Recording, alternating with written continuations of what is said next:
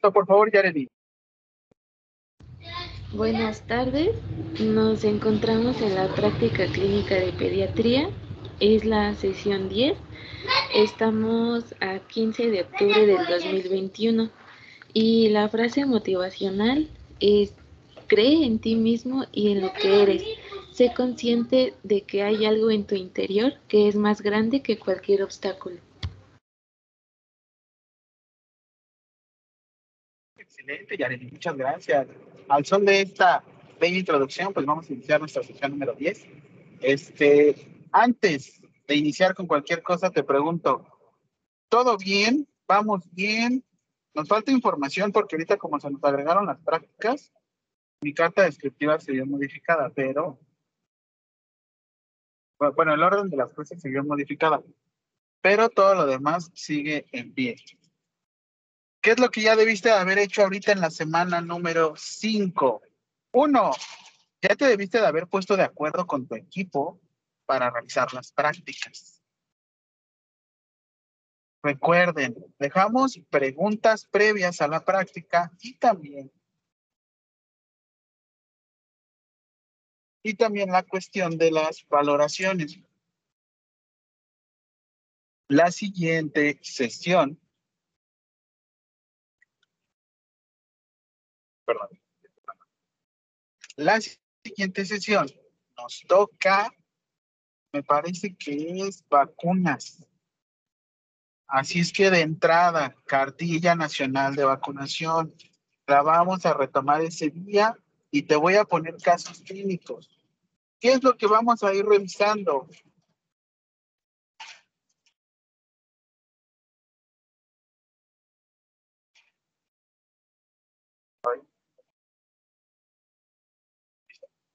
Es lo que vamos a ir revisando? Vacunas necesarias dependiendo cada, cada, eh, cada grupo de edad. Así es que velo revisando. Todos se encuentran en esquema nacional. Yo te voy a ir proporcionando información. Materiales.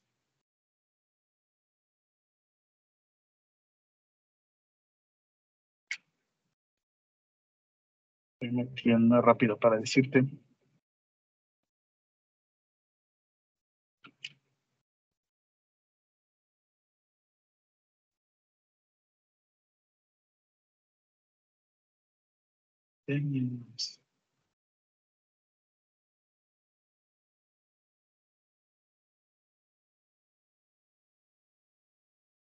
Ah, siempre les gustó, se escuchó, no se escuchó, no le entendieron a la práctica, ¿qué pasó? Ya no me dijeron nada, ya no me retroalimentaron. Aunque sea por el chat, díganme. ¿Qué Pues es que pasó? me fue este, bien Jazz? rápido usted. ¿Cómo que me fue bien rápido? Ah, no, yo, es que yo tengo una duda sobre si es que ya hay fechas de examen con usted, porque creo que es de esta semana a la siguiente, en la semana 7 creo, los exámenes, ¿no? Efectivamente, esta semana que viene es la 6, la siguiente la 7 ya nos tocaría el examen. ¿Y qué nos va a preguntar? Hablar. Ahorita vamos a ver Capurro. Silverman. Y debemos de terminar con esquema de vacunación. Eso es lo que vamos a ver. Rapidísimo estoy. Según yo, sí, porque si ven que luego les adelanto las prácticas. Ok. Próximo. Preparación y administración. Ah, no es cierto. Manejo de. Sí, manejo de esquema de vacunación. Nos toca la próxima clase. El de la última práctica que dice soporte vital eh, básico en pediátricos.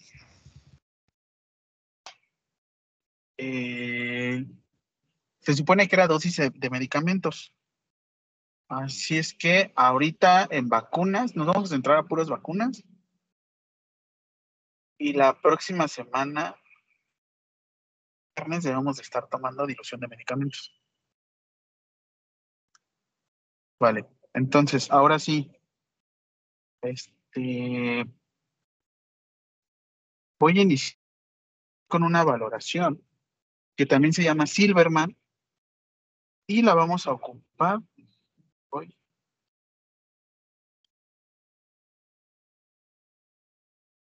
Les comparto rapidísimo pantallita. Ok, ahora sí, Edson, me fui corriendo, estuvo muy rápido la cuestión de Apgar. Digan ustedes, porque yo no. Me hicieron observaciones que estábamos muy cerca. Están súper pesados con los.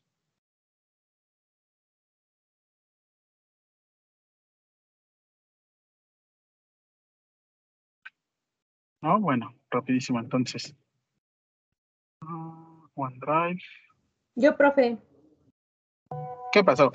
Este, yo tengo una pregunta. Bueno, es que ese día ya no, este, ya tenía prisa por irse. Este, entonces, quería comentarle eh, lo del reporte de práctica. Este, va a ser, va a ser, este, responder las preguntas y a fuerzas es el video de lavado de manos. Este, sí, ese sí se los pedí. Ah, y este. Pueden hacerme unas. Ajá. Ajá. Te escucho, te escucho, perdón. No, usted, profe. Lo que sí te iba a decir es que. Clases, clases. Lo que te iba a comentar, aquí está, es que creo que ya se lo subí en Microsoft Teams, que es lo que me tienen que, que dar, ¿no? No, profe, creo que todavía no. No, todavía no. Ay, per- ay, perdón, me equivoqué. Me equivoqué de materia, entonces, perdónenme. Denme. Ahorita a las seis de la tarde terminamos la clase ya les estoy subiendo qué es lo que debemos de, de traer. Recuerden que en el reporte y de una vez les hago el del otro. Recuerden que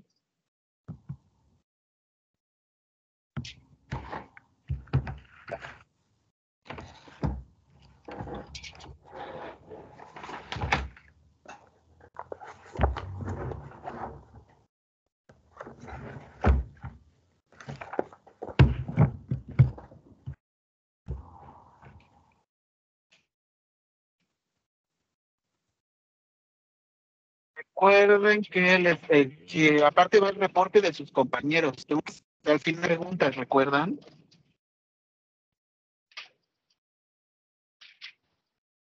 Ah, fueron tres preguntas más de su reporte. Así es que, perdón, es que el de ayer también tuve prácticas con sus compañeros y subí reportes, entre ellos sin material de ustedes, perdón. Muy bien, entonces, ya vamos a empezar con escala de Silverman. Escala de Silverman.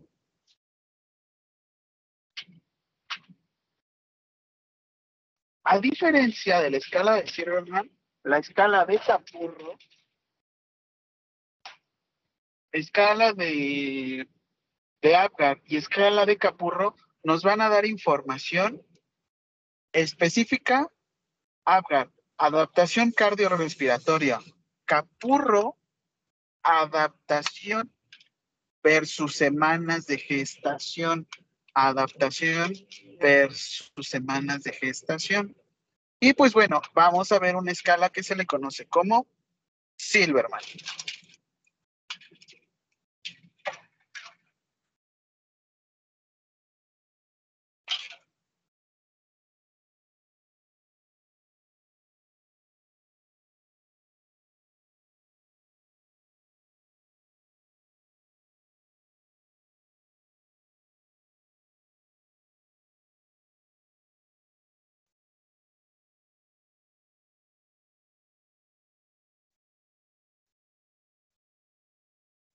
Perdonen. Ahora sí, escala de Silverman. ¿Para qué se utiliza la escala de Silverman? La escala de Silverman es una prueba donde se valora la dificultad respiratoria de un recién nacido y se basa en cinco criterios. Lo que debemos de ver en la escala de Silverman es que la escala de Silverman no es conforme más tengas,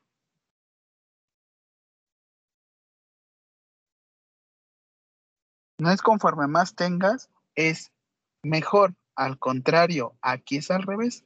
Entre más baja la puntuación, quiere decir que tenemos que tenemos problema o que tenemos este que nos está yendo muchísimo mejor. ¿A qué me refiero? Si en estas situaciones nosotros agregamos que tiene aleteo nasal, quejido respiratorio, tiraje intercostal, retracción gifoidea o movimientos toracoabdominales, estamos indicando que la persona presenta una dificultad considerable respiratoria. Esta es la escala de Silverman. Entonces, siguiente. Para llevar a cabo la interpretación de resultados, lo tenemos que hacer de la siguiente manera. Pero terminamos con. Ok. De acuerdo de la siguiente manera. Un neonato con cero puntos, vamos a decir que, que no tiene dificultad respiratoria. Un recién nacido o neonato con un puntaje de 1 a 3 presenta dificultad respiratoria leve.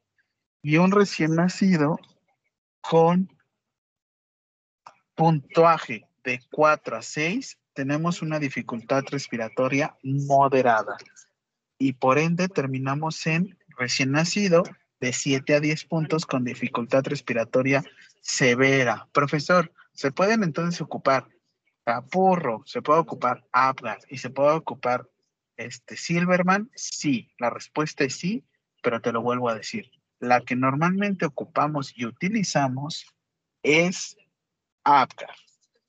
Muy bien, entonces, pues bueno, la explicación que aquí te voy a dar es la siguiente. Pues bueno, existen movimientos respiratorios de su tórax que son regulares y existen otros que pueden llegar a ser irregulares. ¿Cómo nos damos cuenta?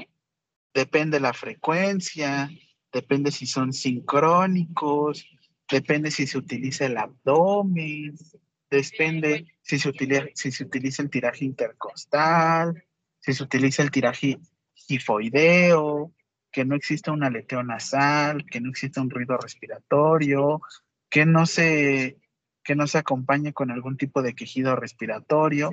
Todo esto le daremos una respiración de cero. Y pues bueno, vamos a decir que probablemente ustedes presentaron un Silverman de cero. Obviamente depende en este grado. Si ustedes no presentan alguna algún problema cardiopulmonar como displasia o alguna otra situación. En cambio, cuando aparece una alteración, pues nosotros lo que vamos a hacer es clasificarlos como grados. Entonces, regreso. Vamos a encontrar grado, grado 1, perdón, grado 0 es cuando no presentamos ningún tipo de alteración. Grado 1 de 1 a 3 puntos, grado 2 de 4 a 6 puntos y grado 3 de 7 a 10 puntos. Entonces, lo que vamos a hacer en esto es que de, de moderado, en presencia de moderado ya lo vamos a clasificar como grado 1. En presencia de dificultades considerables, lo vamos a dejar en grado 2. Entonces, perdóname, regreso. Recién nacido de 0 a dificultad respiratoria leve, sin ningún grado.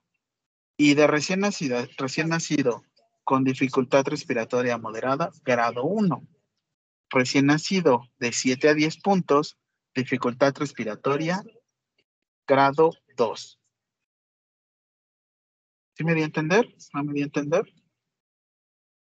Otra vez. Recién nacido con 0 puntos, sin dificultad respiratoria no presentan grado. Recién nacido de 1 a 3 puntas a 3 puntos, dificultad respiratoria leve, igual no pertenecen a ningún grado. Recién nacido de 4, 6 puntos, lo vamos a conocer como dificultad respiratoria moderada. Y recién nacido de 7 a 10 puntos, lo vamos a conocer como respiratoria severa, grado 2.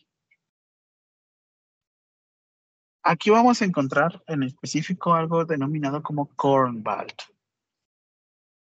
Y pues bueno, aquí te muestro la escala de Silverman. Nuevamente te voy a proporcionar el video que estuvimos realizando esta vez para que me identifiques cómo se encuentra en escala de Silverman. Vamos a empezar. Grado cero. Si estás desde el celular, puedes hacer un zoom. Si estás desde computadora, también. Tableta, entonces, vámonos. Grado cero. Cuando nuestro tórax no presenta una desincronización. La desincronización del tórax la vamos a conocer como disociación. Cuando también no presentamos retracción, vamos a conocer como retracción. O sea, en este sentido vamos tórax sincronizado, sin retracción y sin retracción subgifoidea, ni aleteo nasal, ni tejido respiratorio. Esto corresponde a grado 0. Grado 1, que tenemos una disociación este, toracoabdominal en inspiración es visible, solamente es visible la retracción hipoidea, solamente es visible el aleteo nasal, o sea, mínimo, y pues bueno, por estetoscopio podemos identificar un quejido respiratorio. Esto lo vamos a conocer como grado 1 o grado 1 como moderado. Muy bien. Siguiente. Grado 2. Si tenemos una disociación toraco-abdominal, lo vamos a manejar y, es visible, vamos a decir que es grado 2. Si es marcado, vamos a decir nuevamente grado 2. Marcado, una, retracción hipoidea igual grado 2. Un aleteo nasal marcado grado 2. Y si es audible el tejido grado 2. Entonces, cada punto ustedes van a clasificar a nuestro neonato y con base en esto van a decir si tiene algún tipo de, este, de alteración. Esto es test de Silverman o escala de Silverman. Más adelante, en el tema 5, no, tema 7, vamos a revisar lo que son síndrome de dificultad respiratoria en el neonato. Pero de una vez lo empiezo a revisar. La pregunta es, ¿qué se puede detectar con el test de Silverman o prueba de Silverman, tú me vas a colocar si el neonato refiere, presenta algún tipo de afección en el neonato, sobre todo el síndrome de dificultad respiratoria, que también lo vamos a conocer como SDR.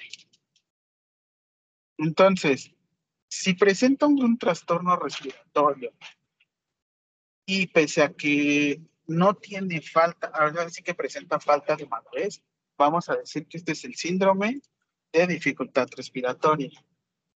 Y en síndrome de dificultad respiratoria es más común en la prematurez. Ya habíamos dicho cuántas semanas de gestación vamos a manejar con la prematurez. En este caso igual, menos de 37 semanas.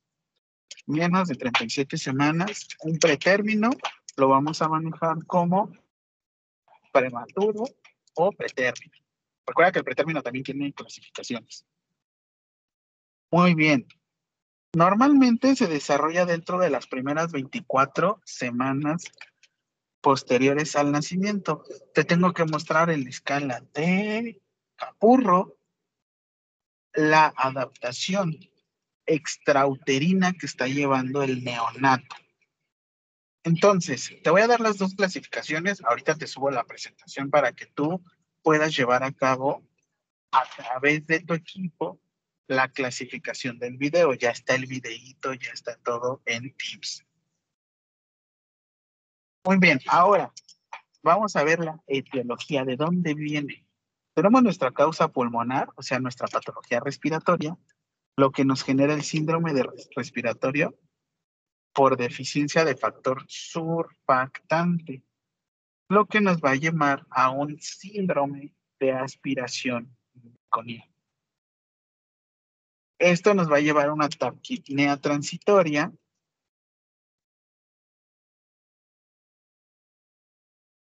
O en este sentido, puede ser también hecha por malformaciones. Las malformaciones más comunes en un pediátrico son las displasias pulmonares, atrasias esofágicas o también este, fístula traqueoesofágica. Esto nos va a llevar lo que es un enfisema lobar. Mira, en este sentido se me movió la, la, presentación, pero ahorita te modifico para que igual le entiendas, porque yo dije, ahorita le, le muevo para que se vea bien padre. Otra de las causas que también vamos a presentar, nuestra alteración o síndrome respiratorio pulmonar, será causas extrapulmonares. Y en esto vamos a ver obstrucción de vía aérea superior. ¿Y por qué se puede obstruir la vía aérea superior? Probablemente por secreciones.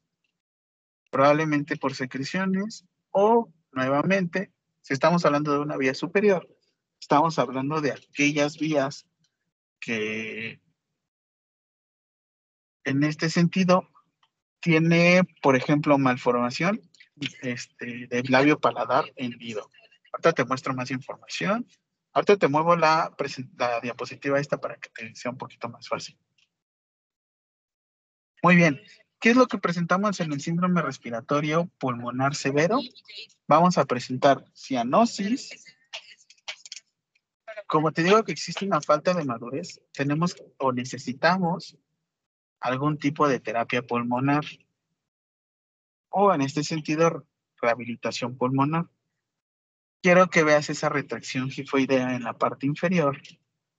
Pues bueno, también el aleteo nasal nos da, eh, nos puede dar indicio de alguna alteración de ventilación. Esto es test de Silverman.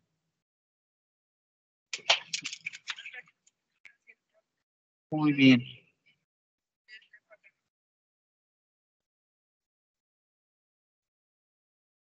Ahorita voy a regresar con Silverman. Ahora, lo que me interesa también es que veas otro test en particular que se le conoce test de Capurro.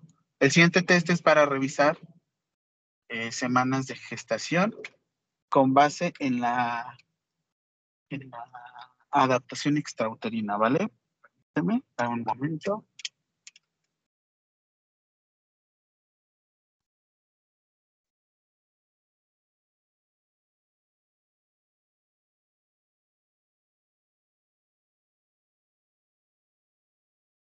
Tengo la captura de pantalla que me dio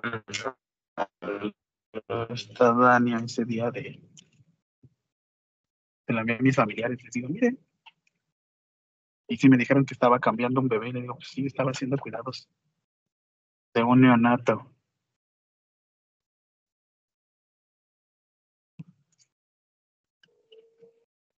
Muy bien.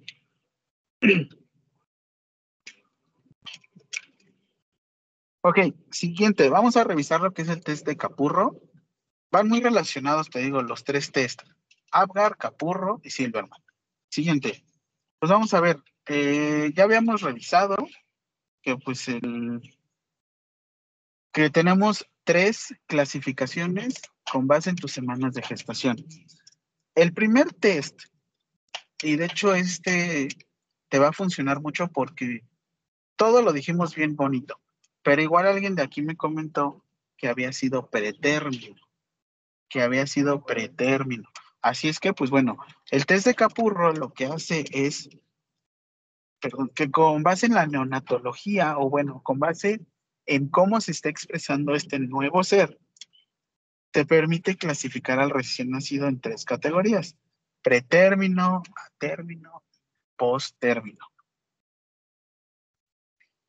Lo importante que quiero que sepas de este test es que, pues bueno, según el método que en este caso estaban hablando sus compañeros de Dubawitz y consistía de revisar una gran cantidad de características físicas. Porque si se dan cuenta, en Apgar, tal vez revisamos gestos, pero hasta cierto punto creen que podamos revisar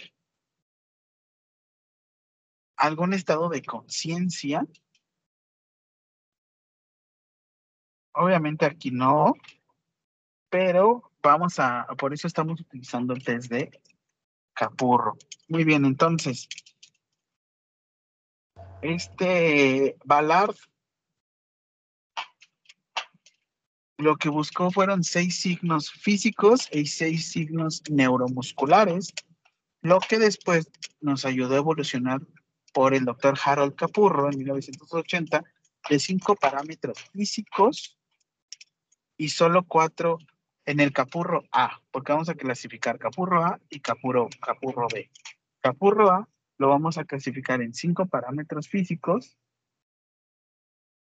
y en Capurro B vamos a presentar cuatro parámetros físicos y dos parámetros neurológicos. Muy bien, como te decía, yo les enseñé la fecha probable de parto, y la practicamos y pues bueno.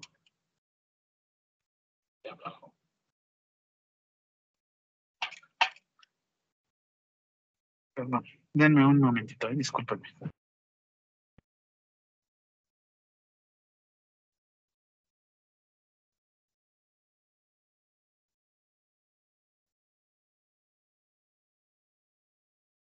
Listo, discúlpenme. Eh, habíamos dicho que la fecha probable de parto, les voy a ser sincero, casi yo no la utilizo, así es que por ende, pues sí, no, no, para mí luego no es una herramienta tan precisa, pero bueno, hasta para jugar como la fecha probable de parto y fecha de última menstruación, está padre. Pero, pues bueno, no es, no es tan confiable porque no es lo mismo. A veces el pastel no es tanto que necesite tiempo. A veces es dependiendo cómo se adapta el pastel, hablando el pastel de un neonato, al ambiente extrauterino. Por eso lo que buscamos es realizar un estudio de imagen conocido como ecografía del primer trimestre. Y esto también creo que lo debieron de haber visto en gineco. Lo que vemos en, su, en un recién nacido es que en, en condiciones clínicas no podría ser evaluado. Por eso es que nosotros estamos utilizando esta, este tipo de clasificación. Entonces, retomando, tenemos capurro A y capurro B. Capurro A se realiza a todos aquellos recién nacidos que no tienen impedimento para ser examinados y que no manifiesten ningún daño neuromuscular por trauma anestesia o infección. ¿Te acuerdas que te había dicho que tenemos a nuestro Apgar? O bueno, tenemos a nuestro neonato. Y si tú colocabas previamente anestesia, eh, al momento de llevar a cabo tus cuidados o al momento de dar eh, tu alumbramiento, probablemente ese neonato nacería con algún signo de depresión. Me refiero a depresión que venga con baja actividad, con en gestos vendría en cero. Eso lo veríamos desde el punto de vista APGAR y si en dado caso, pues la anestesia se le ministró a, la, a la puérpera, o en este caso a la mamá, antes de llevar a cabo el alumbramiento. En este sentido, nosotros utilizaríamos capurro B y aquí es donde ya vemos que presenta alguna condición que los posibilite para ser examinados. Muy bien, ¿y cuáles son estos parámetros físicos? Que nuevamente te voy a colocar el video para que por equipos te vayas a revisarlo. Físicos, pabellón auricular, tamaño de las mamas. ¿Tamaño de las mamas influye? Sí, porque nos vamos a dar cuenta si nuestras glándulas no estamos teniendo una hipersecreción formación del pezón, pliegues plantares, ¿por qué no? La, la textura de la piel. Repito, esto es para capurro A. Capurro A, cuando no existe impedimento para realizar la valoración de nuestro neonato. Pero, ¿qué pasaría cuando tenemos algún impedimento para llevar a cabo nuestra valoración, utilizamos capurro B. Capurro B nos vamos a signo de bufanda y signo de cabeza en gota. El signo de cabeza en gota es cuando tú eh, cargas a tu recién nacido, podemos distinguir que su cabeza no se tracciona hacia atrás. De hecho, se puede quedar como ligeramente rígida. Y esto estábamos mencionando que tenemos. También vamos a revisar algo que se llama eh, síndrome del bebé agitado o síndrome del bebé politraumatizado. En este sentido, ay, perdón, si me fue la luz, a ver, perdón, permítame.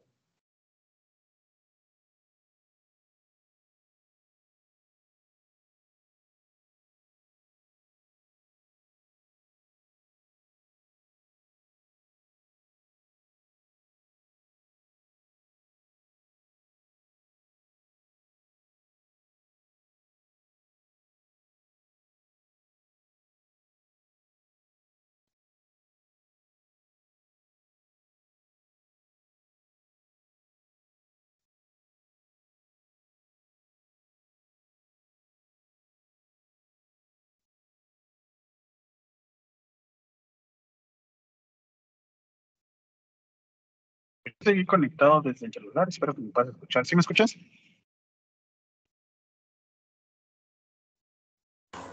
Sí, profe. Entonces.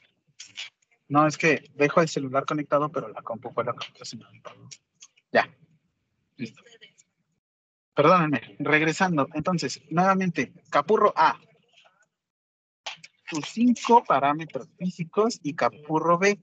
En este sentido, vamos a retirar el pabellón auricular y vamos a clasificar cuatro físicos y dos neurológicos. Solamente cuando tengamos alteración, alteración neurológica o no sea dificultad, no sea difícil llevar a cabo la valoración. Vale, entonces, capurro A. Cuatro físicos. Vemos forma del pezón, textura de la piel, forma de la ceja, tamaño de la mama, pliegues plantares y el signo, y hasta ahí, perdón. Esos son los A.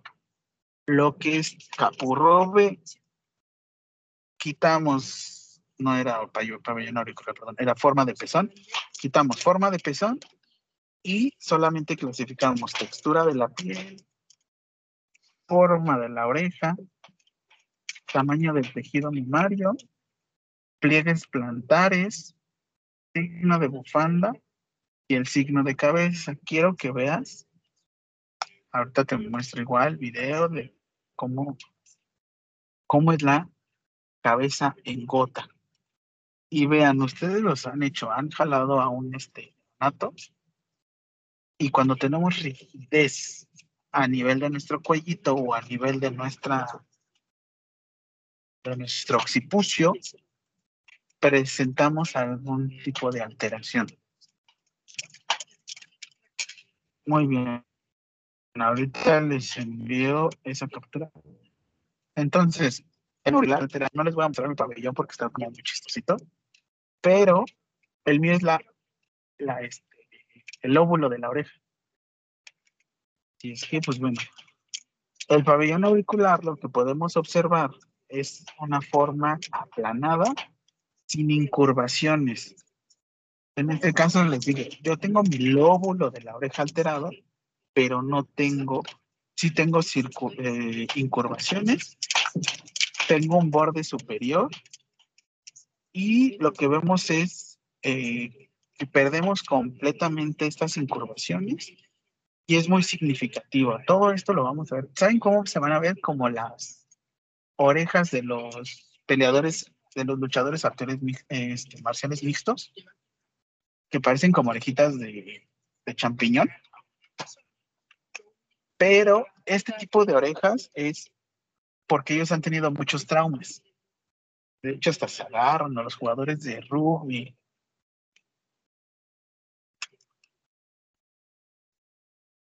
Un momentito, voy a cambiar de fuente de micrófono. Permítame.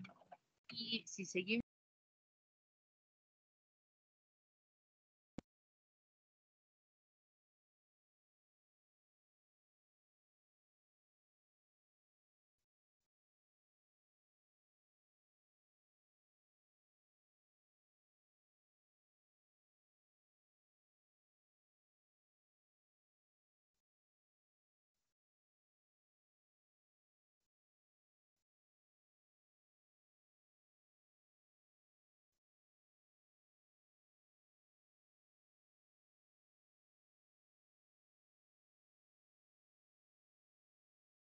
no sabía qué pasa.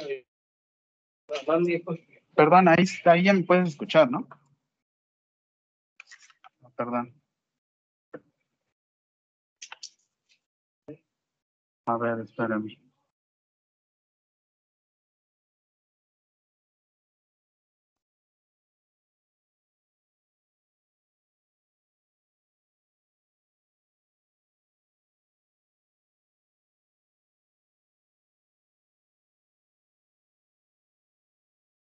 A ver.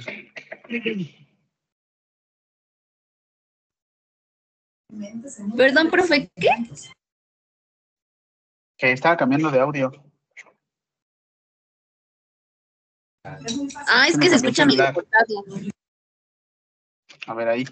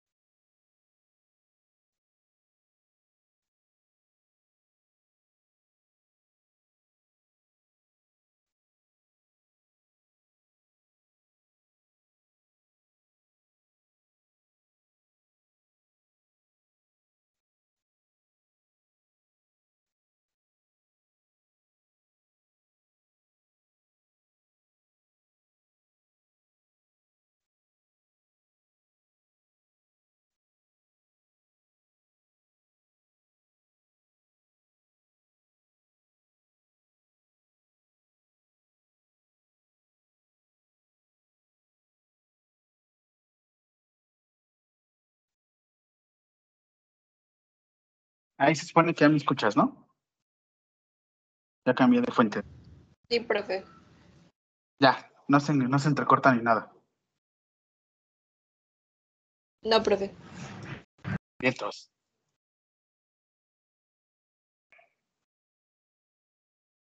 Listo. Sigo. Entonces, muy bien. Nosotros lo que vamos a hacer es. Todo rápido. Te doy un break. Todo es rápido. Anoten su nombre. Si te lenta tu celular, no te preocupes. Anótame rápido tu nombre. Regreso. Un minutito.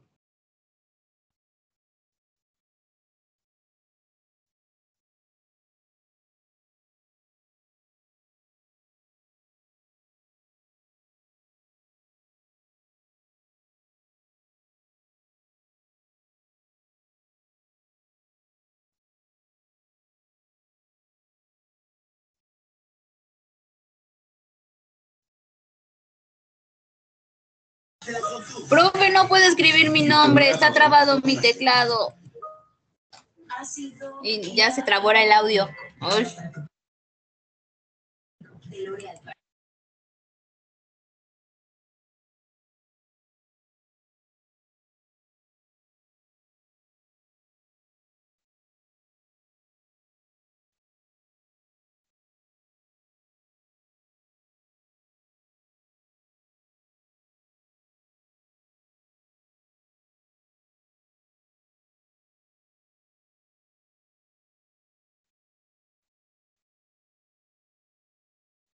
¿Ya te dejó? ¿Cómo se te trabó el audio? Aquí todos escuchan todo. ¿o qué?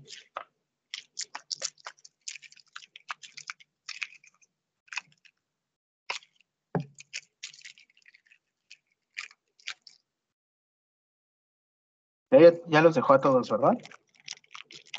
4.52 y ya tomó.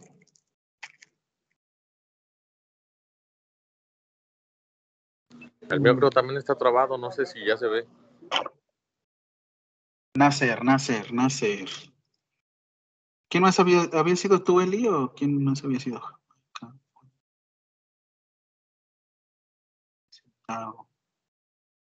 No, no se ve Nasser. Entonces está trabado porque ya lo mandé. Flores, Flores, Edson, Esteban, Álvarez Martínez, Atlán, Vera.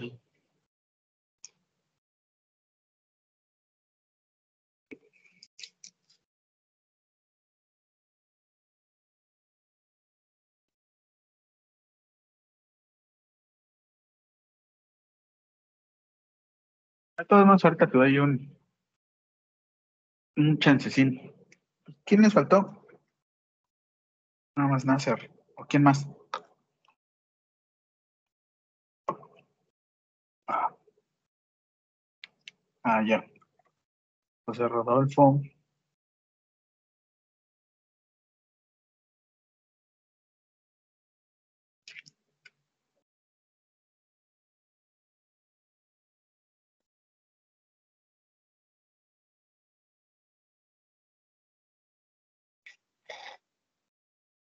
Un minutito más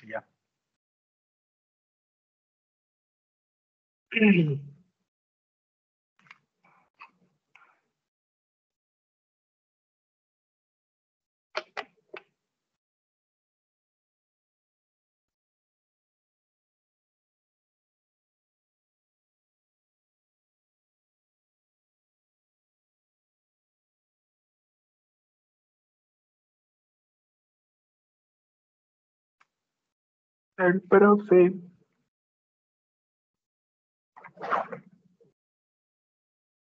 Estamos esperando que sus compañeros, los que no se pudieron apuntar,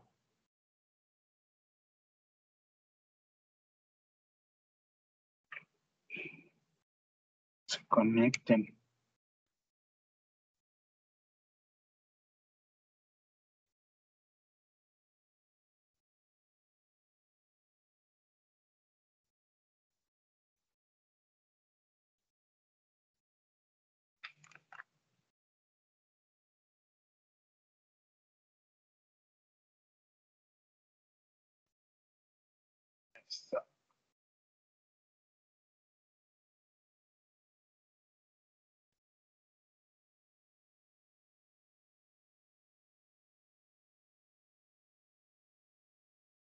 Vale, entonces continúo. Vamos a hablar acerca, todavía continuamos con este test de Capurro.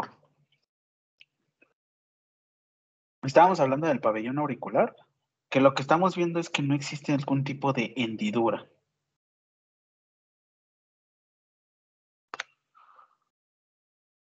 Que les decía que se parecían como los, los, este, ¿cómo se llaman? Los de los artistas marciales mixtos, que luego no tienen como hendidura, pero bueno, obviamente un artista marcial mixto, pues ya. ya este, Que es la oreja de lechuga de coliflor. Ándale, de coliflor, de coliflor. Mira, ya, ya apareció tu nombre. A ver.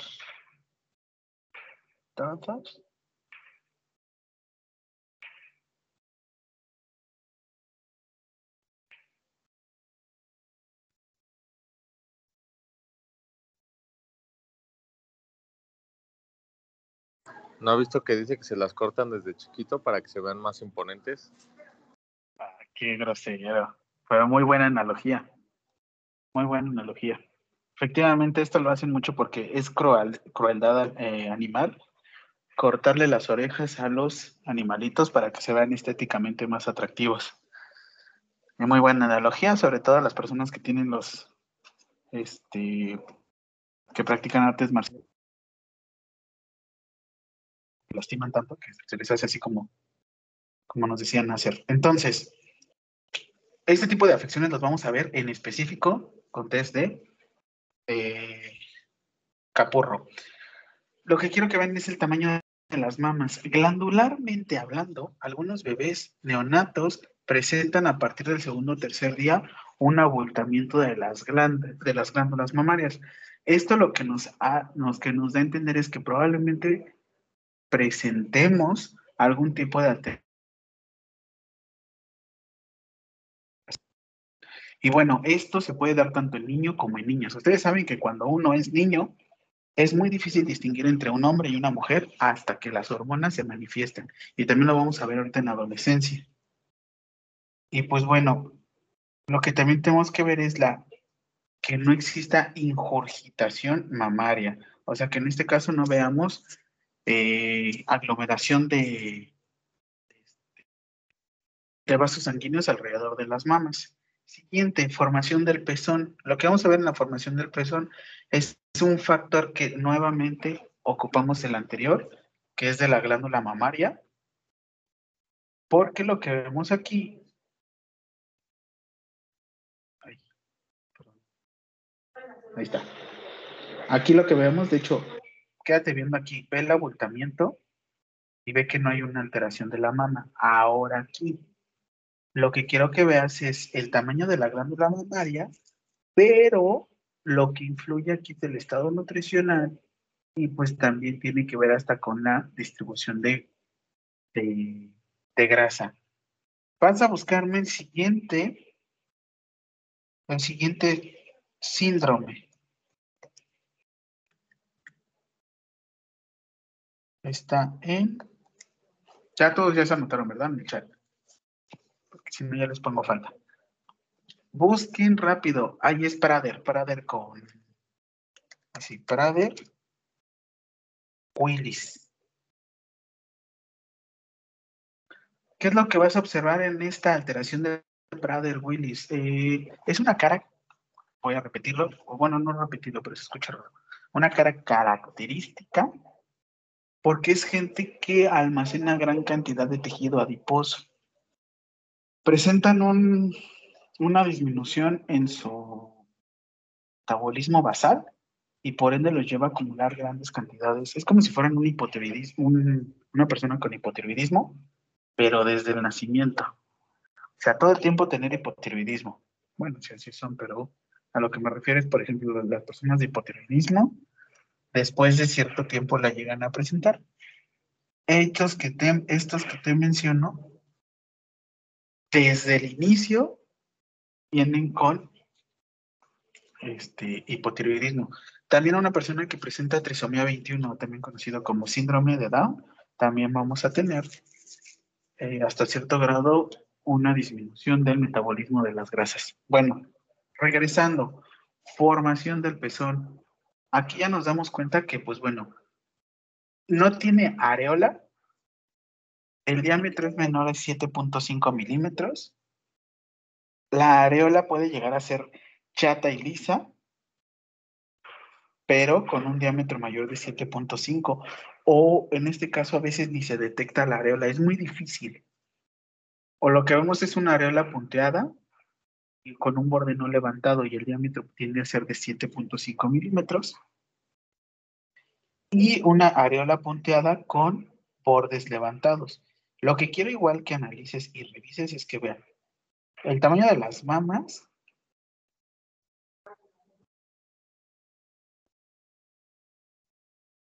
y el tamaño del pezón, pues obviamente que va relacionado, ¿no? La diferencia es que pues eh, uno como otro tienen ciertas características.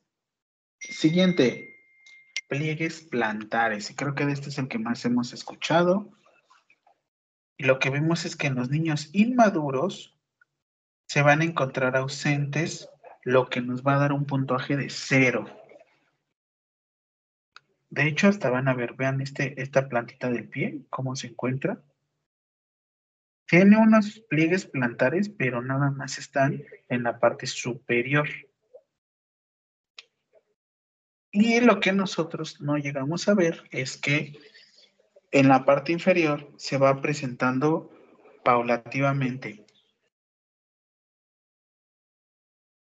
Este, este es el tipo. Rápido, rápido. Revise. Vamos.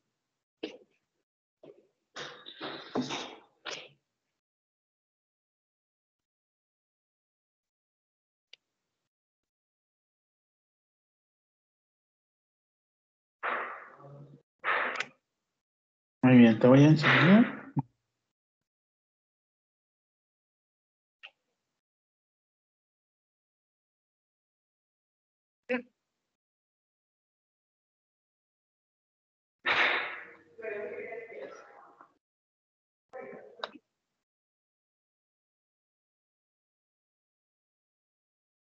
Chat. Ve el tipo de pliegue plantar que tenemos y ve el tipo de pliegue plantar. ¿Qué es lo que alcanzas a distinguir?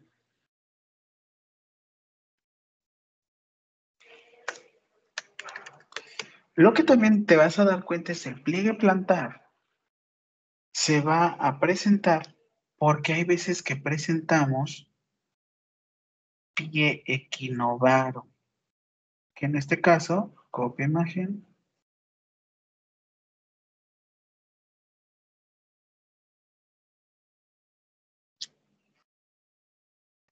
Mira, así se ve. Por eso es que nos daríamos cuenta si tuviera algún tipo de alteración. Lo que vamos a ver es que, pues bueno, en niños inmaduros no se encuentran pliegues plantares. O lo que vemos es que en el extremo inferior se encuentran y lo que paulativamente va generando es que en la forma distal o en, en la parte más alejada del pie se llegan a presentar esos pliegues. Siguiente, y te decía en la práctica, textura de la piel. La textura de la piel, lo que debemos de ver es que depende de la duración del embarazo, como el pastel. Ahora que si la cubierta está mucho tiempo, una de dos.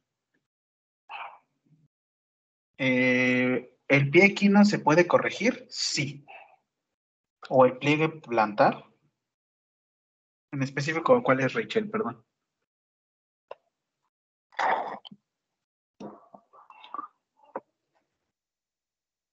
¿Pie equino o...?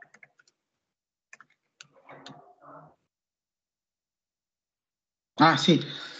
Bueno, este, aquí rapidísimo. Viendo el pie equino, se necesita o sí se puede llevar a este, se puede, se puede llegar a corregir con un método que ustedes pueden llevar a cabo. Se le conoce como método Ponseti. Método Ponseti. Y esto me gusta mucho porque el ortopedista que trabaja en el CRIT eh, tiene como esta percepción de cómo viene de rehabilitación, del Instituto Nacional de Rehabilitación. Ahí entra mucho la jerarquía de la enfermería. Como entra mucho la jerarquía de la enfermería, eh, es normal que digan, el médico o la enfermera puede, puede llevar a cabo este tipo de tratamientos. El método Ponseti consiste en que semana con semana van colocando una capa de yesos y poco a poco empiezan a traccionar el pie para que puedas obtener nuevamente la forma necesaria o esta forma sin ningún tipo de alteración.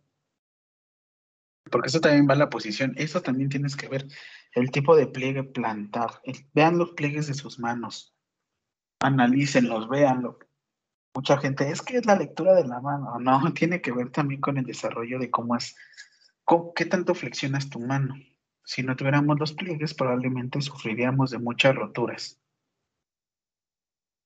Muy bien. Duda, entonces, Rachel, sí, el método Ponseti sí se corrige.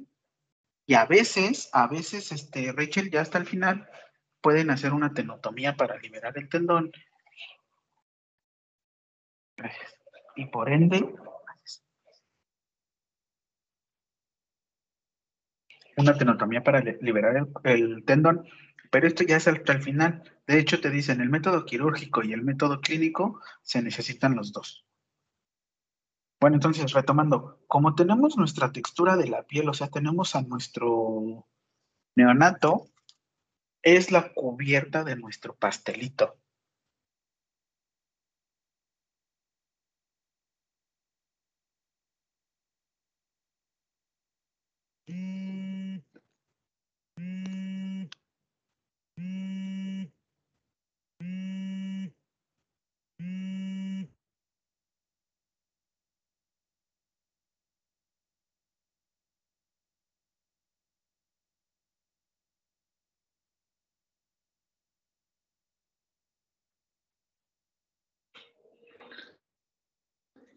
¿Me escuchas?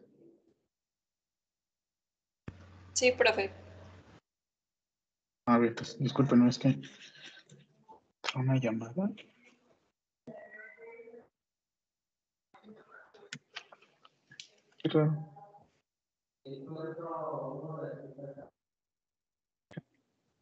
Vale, sigo. Muy bien, entonces, nuestra piel obviamente nos está cubriendo y lo que tenemos que ver es, pues, si es fina o si es gelatinosa. Y luego, poco a poco, se empieza a hacer un poquito más gruesa hasta cierto punto descamativa, o sea, sí pueden llegar a presentarse escamas. Y en este caso le conocemos como dermatitis atópica o, no me acuerdo cómo se llama esta condición que es que en todo momento se encuentra deshidratada la piel, así es que tienes que estar llevando a cabo tus cuidados o tu higiene de la piel. Es muy normal y es muy común. Así es que lo que nosotros tenemos que hacer es mantener hidratada la zona, que se vea transparente y pues también esto nos va a dar una, una pauta de cómo se encuentra la piel y cómo será la calidad de vida de nuestro neonato.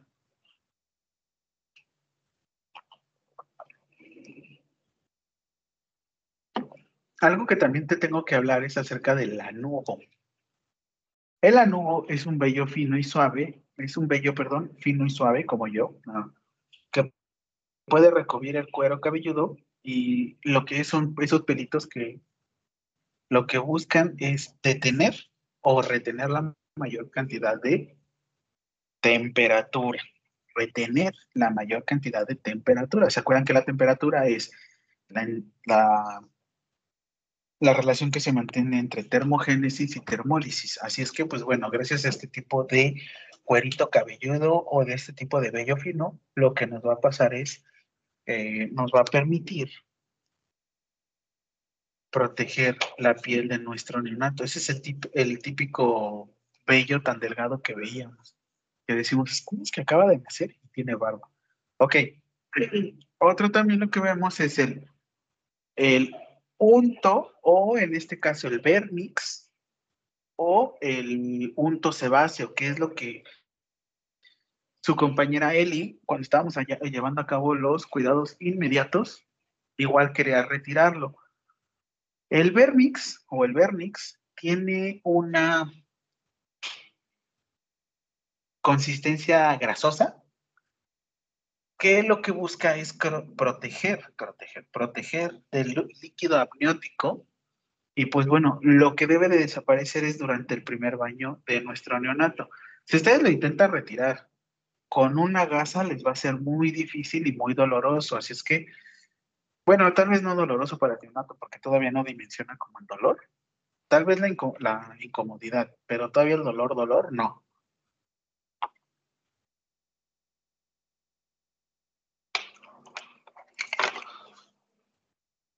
Y de hecho,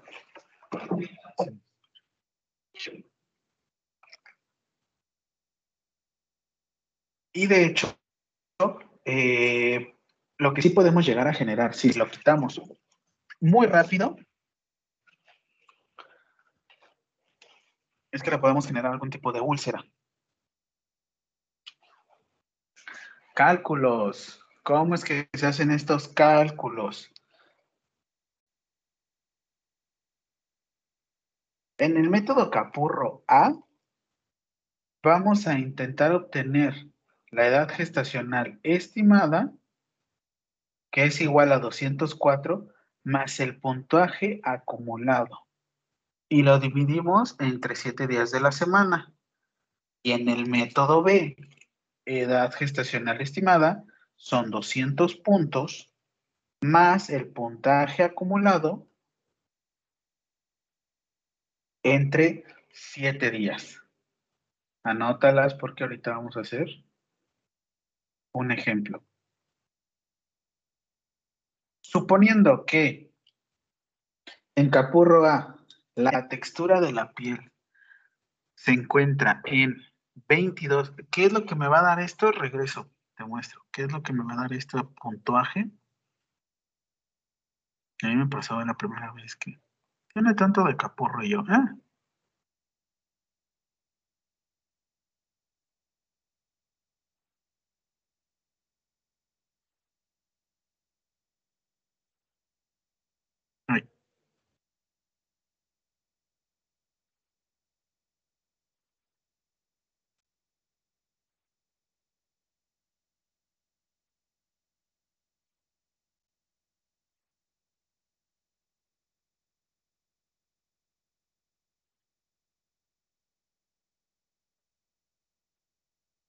Este.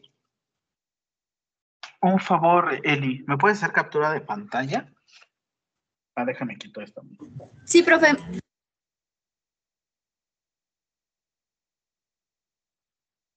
Por favor, envíaselas por WhatsApp a sus compañeros. Vean el tipo de areola que tenía, pues obviamente nuestro neonato.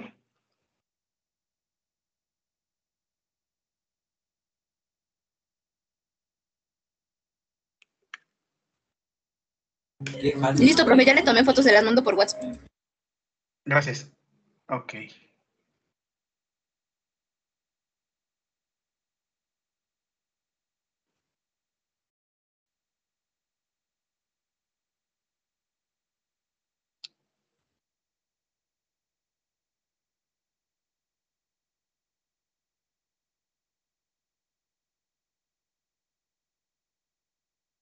Es que estoy buscando nuevamente el video porque ah, te digo que así disponible, disponible.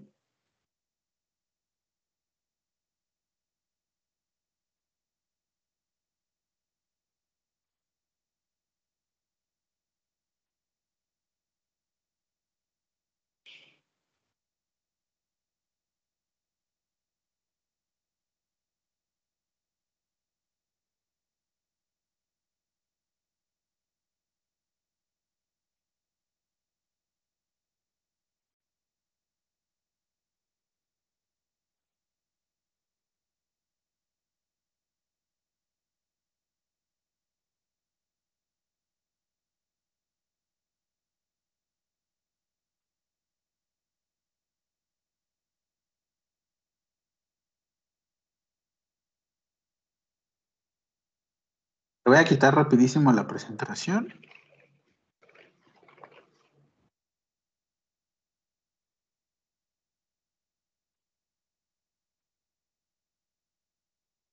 Ahí deberías de estar viendo, pues bueno, ve la areola, ve el pezón, ve el pabellón, ahí ya se ve con más calidad.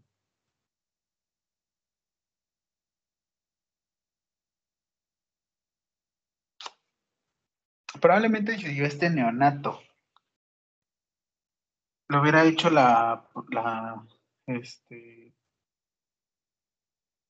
la prueba de gota, no tendría, eh, tendría su, su cabeza ligeramente hacia atrás.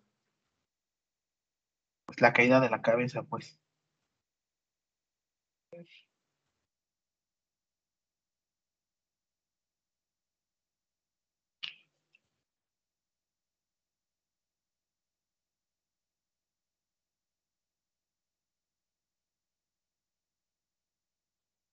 El ombligo, ahí vean, genitales, pliegues plantares, no me pidan tanto, digo. Estos. Ay, no se ve, No ¿verdad? se ve nada, profe. Ay, perdón.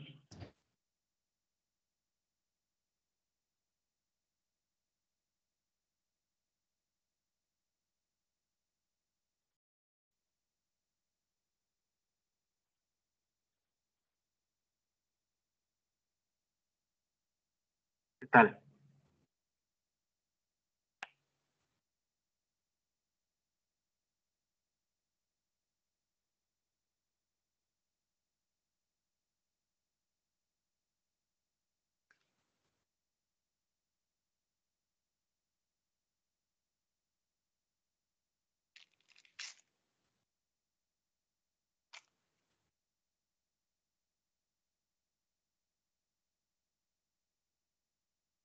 ¿Cuánto le colocarías a este bebé?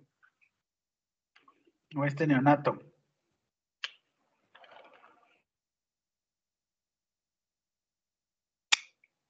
Ya vamos a hacer la, la conversión.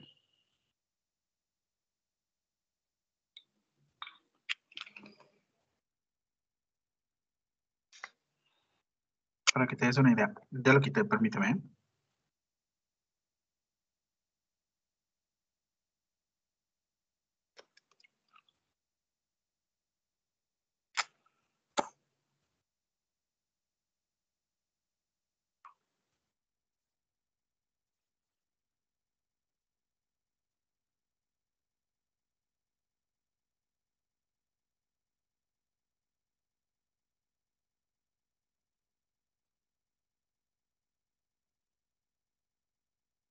Bien, aquí pues tú te darás una idea y ahorita voy a hacer rapidísimo la cuenta para que también lo veas.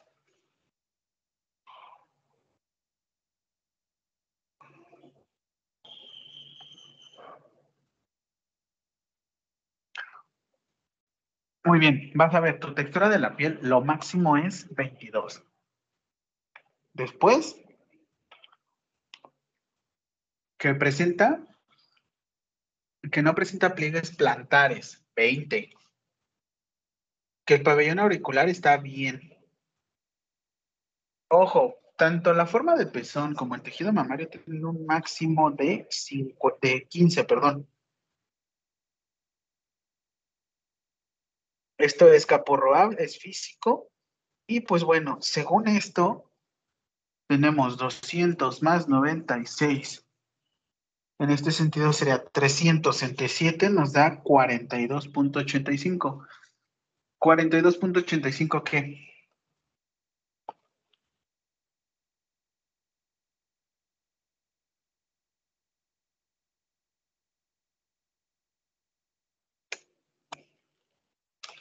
Lo puse en el chat. Semanas de gestación. Excelente, muy bien, Rachel. Semanas de gestación. Siguiente, Capurro B. ¿Por qué no se pudo llevar a cabo la primera valoración? Porque me presentó algún tipo de alteración. Entonces, revisamos. Piel.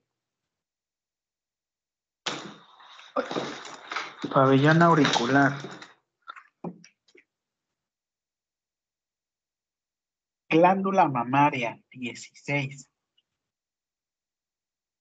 Pliegue plantar. Ojo, aquí revisa, ¿eh? Glándula mamaria. Después, signo de bufanda y cabeza en gota, 44. ¿Y esto qué quiere decir? 44. Ojo, si de una vez nos fuimos a Capurro B, estamos hablando que ya tuvimos una alteración en general. Lo que ahora debemos de saber o queremos saber es cuánta alteración tenemos. ¿Cuánta alteración tenemos? Ya obtuvimos capurro A, que dijimos, no, bueno, pues nuestro neonato es cuasi perfecto.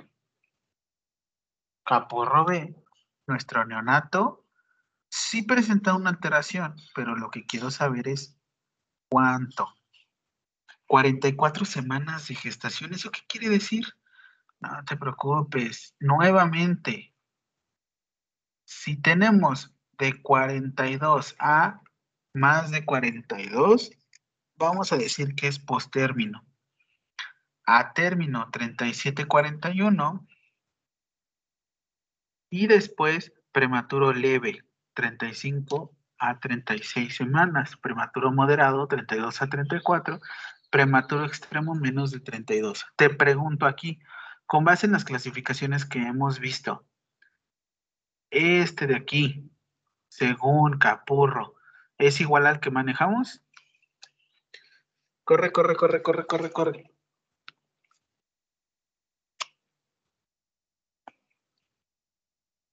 Tenemos un poco de alteración en la cuestión de, prematur de prematurez porque de hecho nosotros tenemos pretérmino aquellos que son menos de 40 semanas o menos de 40, digo, perdón, menos de 37 semanas. Aquí nada más maneja una semana de diferencia. Obviamente lo que nosotros tenemos de semanas de gestación es diferente, pero repito, así va la clasificación. Entonces,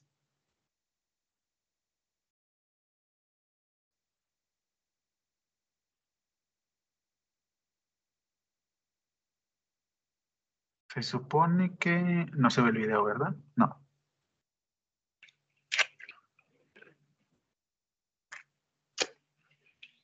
Mi pregunta es, en nuestro video, o el video, bueno, del neonato, ¿será capurro A o capurro B? Te leo en el chat, capurro A o capurro B.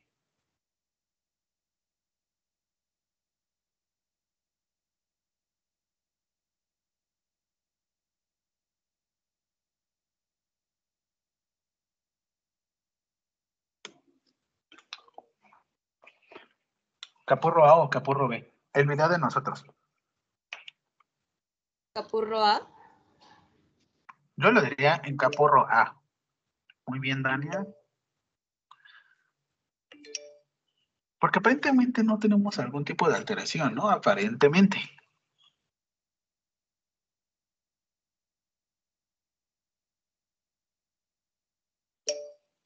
Excelente.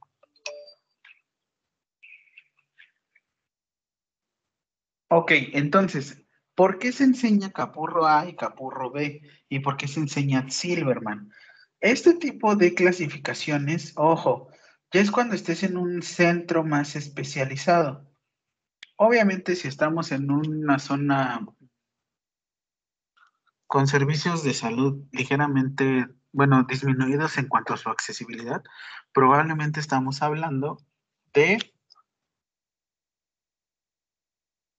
de- del uso de APGAR. Ya cuando se utiliza Capurro, ya cuando se utiliza este, Silverman es porque queremos ser un poquito más específicos.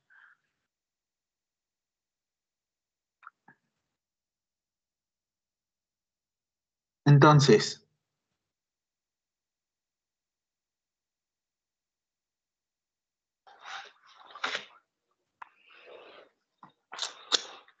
estoy volviendo a compartir la de Silverman.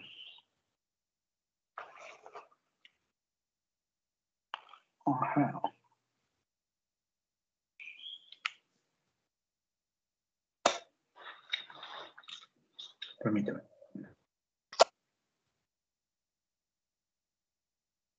Mm.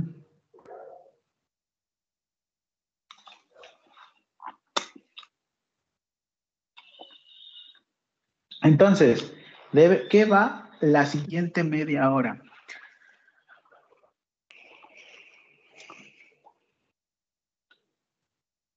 Ya me subiste tu valoración a Apgar, todavía no te regalo calificación, ahorita ya te las envío. Este, te voy a enviar por equipos.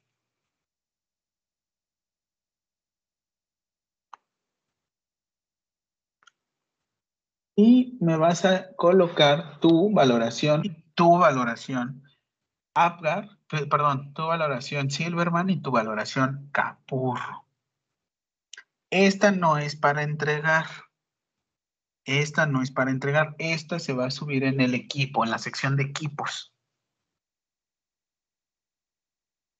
¿Cómo le vamos a hacer? Voy a empezar compartiendo mi pantallita. Te voy a mostrar este video. Te doy cinco minutos para que lo grabes. Tu celular, la pantalla, como quieras. Y ahorita que me digas, a las 5.30 ya te estoy mandando por equipos. Esta valoración me la van a subir en su carpeta de equipos y hasta ahí. Sobre todo para que también vean o clasifiquen al neonato que les estoy presentando aquí. Y ahorita les digo lo de la práctica, porque ya, como tenemos la próxima clase, esquema de vacunación, falta lactante, lactancia materna. Y vámonos. Todo eso va a estar en su examen.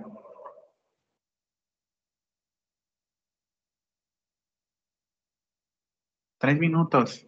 Graba el video, graba la pantalla, graba como sea, para que lo puedas tener ahorita por equipos.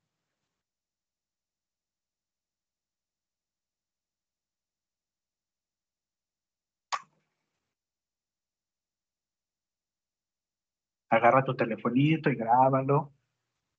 O en específico se pueden meter a la sesión. Me parece que fue la sesión número... Número 5.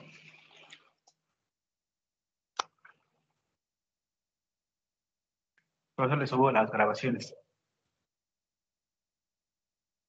Dos minutos. Profe, ¿qué quiere? Quiero que grabes ese videito ahorita porque me vas a dar dos clasificaciones. Una, Silverman y la otra, Capurro. ¿Cómo? Hagan captura de pantalla de las... ¿Te faltó Silverman? Ahorita te comparto la captura.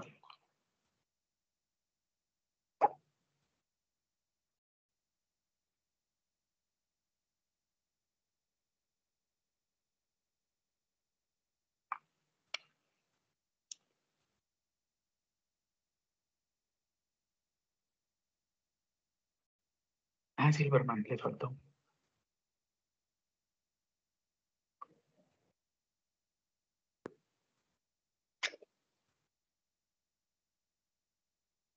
Vean que no tiene disociación toracoabdominal.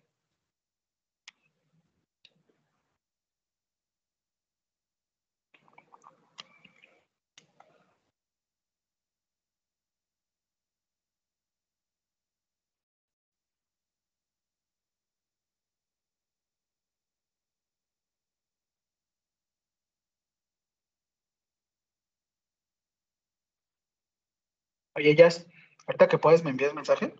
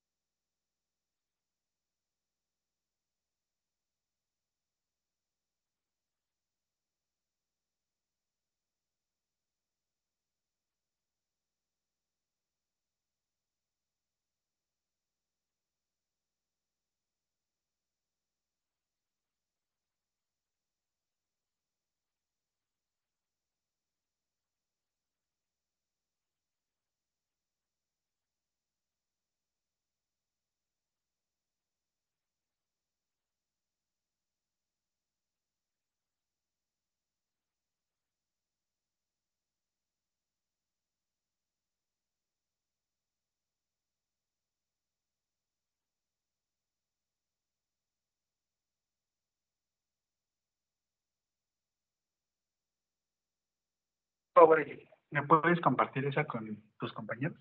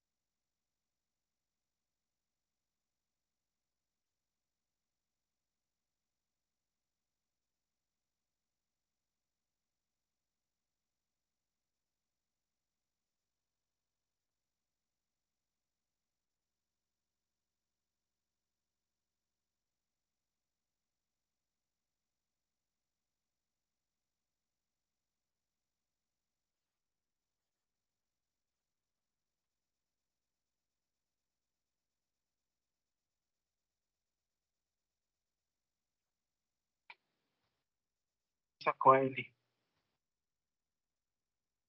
Según.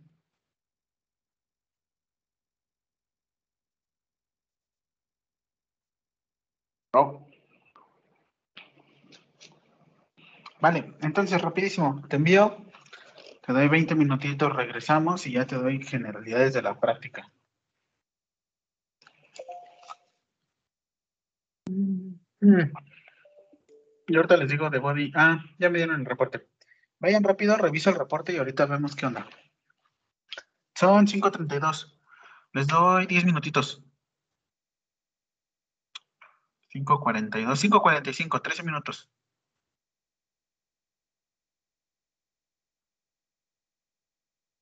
Abro salas.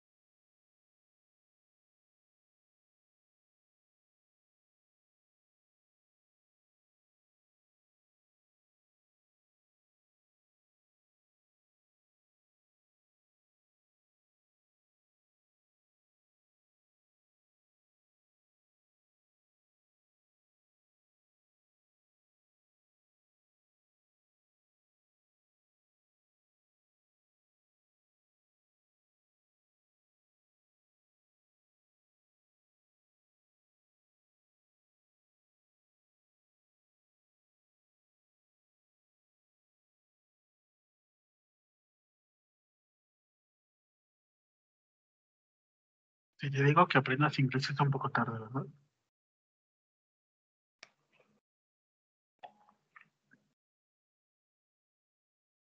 ¿Lo estás haciendo desde tu celular o desde tu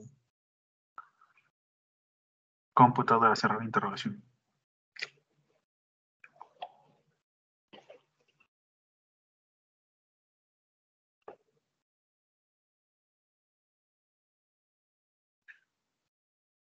¿Desde dónde lo estás realizando? ¿Desde tu celular o desde tu computadora? Cerrar interrogación.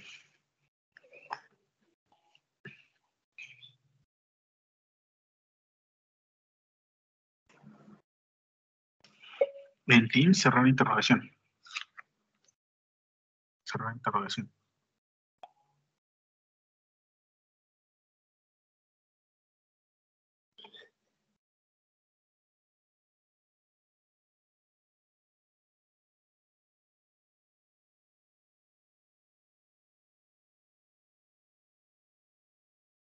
¿Desde dónde lo estás realizando? Cerrar interrogación.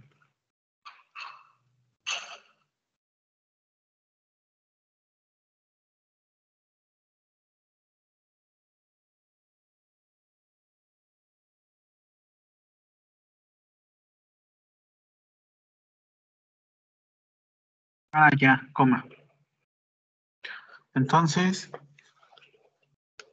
¿y desde dónde estás ingresando cerrar interrogación?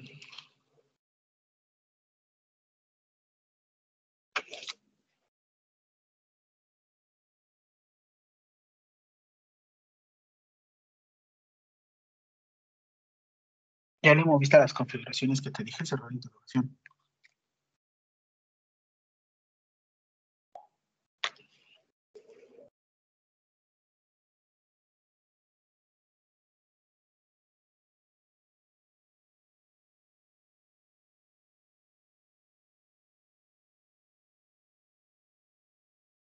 ¿Y desde dónde le estás haciendo cerrar interrogación?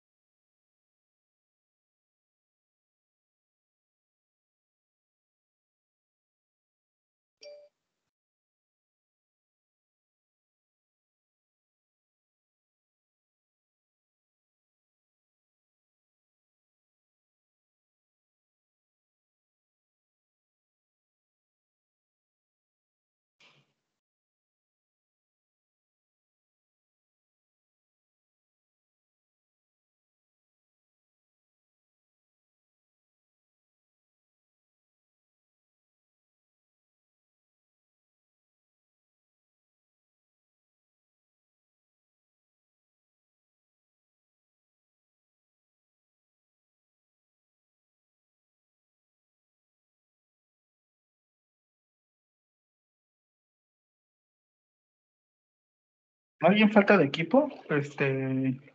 Donato, ¿no tienes equipo? Sí, ¿no?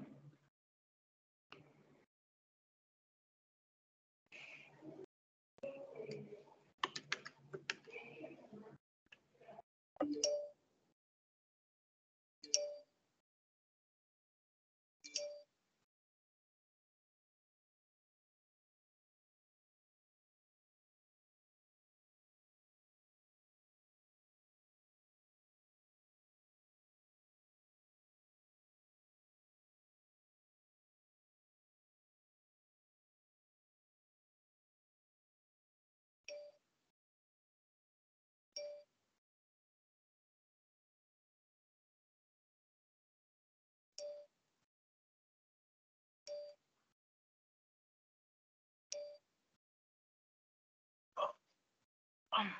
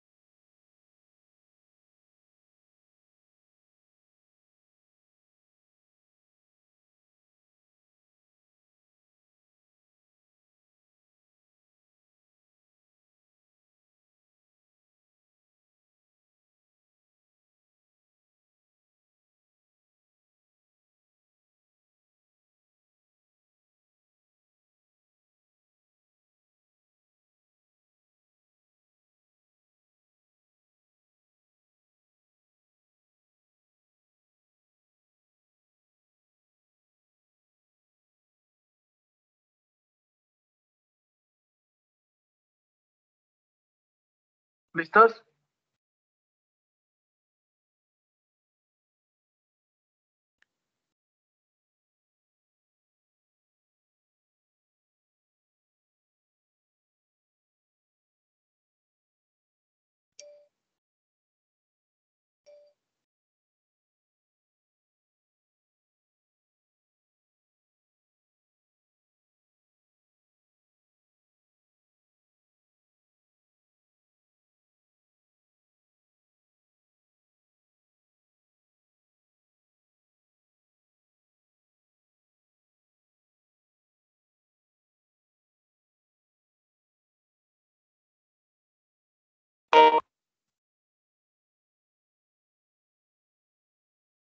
Ya, no te preocupes, es solo para revisar los materiales para la próxima clase. ¿Ya volvimos o qué? Ya, ya, me ya te desperté. Bueno, Ok, Edson? ok, no. Ah, ya te No, despertaste. profe, Ah, pero es que ah, estábamos ahí platicando entre equipo. Está bien. Ahorita les dejo abiertas las salas para que ustedes puedan seguir, pero por lo menos quiero que ya sepan qué es lo que vamos a ver la siguiente práctica. La siguiente práctica es papel de enfermería en las enfermedades, en este, dosis pediátrica. Papel de enfermería en dosis, dosificación de medicamentos pediátrica. Muy bien. ¿Qué les voy a pedir? Pregunta. Eh, elementos necesarios para llevar a cabo una dosificación pediátrica. Elementos necesarios para llevar a cabo una dosificación pediátrica. El peso y la edad, Ajá, muy bien. Peso, edad, este, eh,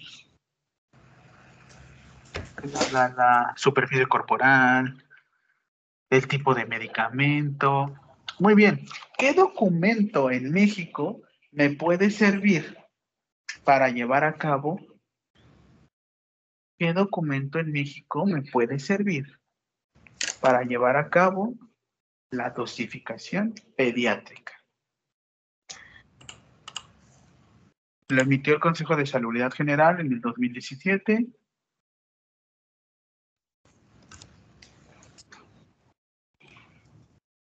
Siguiente. Vacunas. Todas las vacunas pediátricas. Te voy a pedir un esquema por equipos, por equipos de vacunación pediátrica, donde venga y me digas si está la pentavalente acelular o hexavalente acelular. Pentavalente acelular o hexavalente acelular.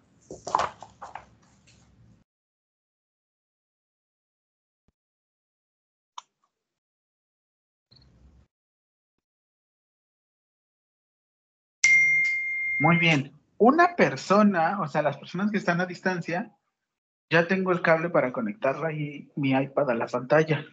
Así es que voy a escoger un integrante de cada equipo, un integrante de cada equipo para que realicemos diluciones en tiempo real. ¿A qué me refiero?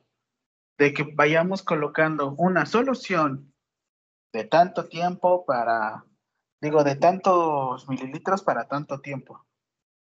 Así es que te pido que me hagas los que están a distancia, no los que estamos ahí. Los que están a distancia me van a hacer tiras horarias. Tiras horarias.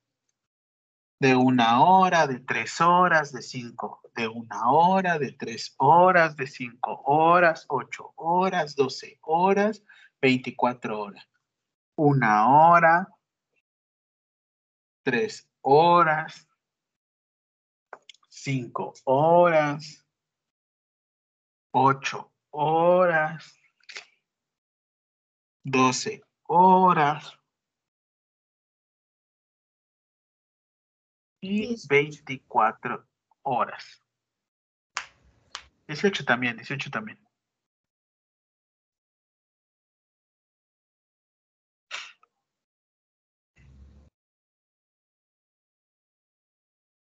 ¿En cuántos mililitros? Eh, uno de 500, de 1000, quini- bueno, 1000, 500, 250 y 100 mililitros.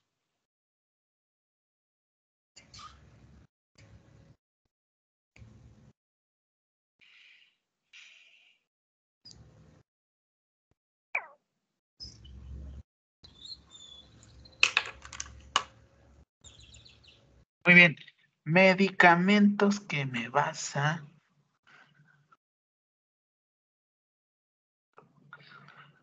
Ok.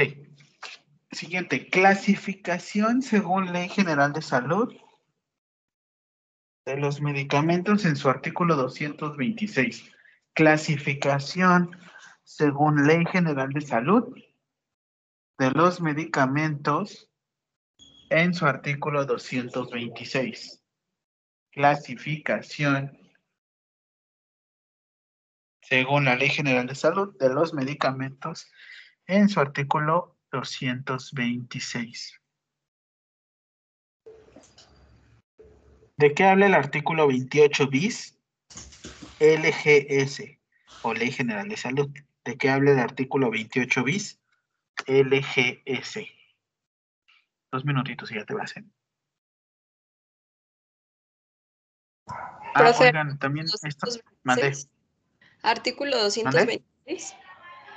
226 y el otro 28 bis. Ok, gracias. Son dos artículos. Oigan, también les voy a decir algo, y esto fue muy enérgica la profesora Eli. Aquellas personas que tengan clase después de las prácticas, según esto nos dijeron que no debieron de haber ido, que porque así ustedes esquematizaron sus clases. Yo les digo, si ustedes necesitan conectarse a su... No, no los puedo dejar salir antes, pero si necesitan conectarse a sus clases, eh, busquen la manera para que puedan llevar a cabo la práctica. Solo aquellas personas presenciales. Ahora sí, perdóname, Vania, ¿qué pasó? ¿No? Ah, profe. Ok. Mm, fórmulas. Investígame la fórmula. Fórmula de Clark para dilución de medicamentos.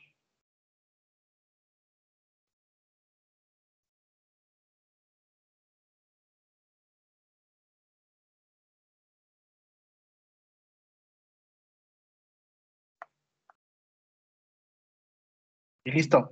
Les voy a enviar un compilado de todos los medicamentos a través de ELI que me van a investigar sus dosificaciones pediátricas.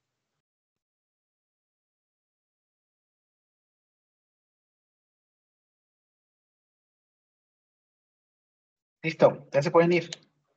Nos vemos el próximo martes en prácticas. Gracias, profe. Bonito fin. ¿Qué pasa? Bonito. ¿Qué pasa, Rachel?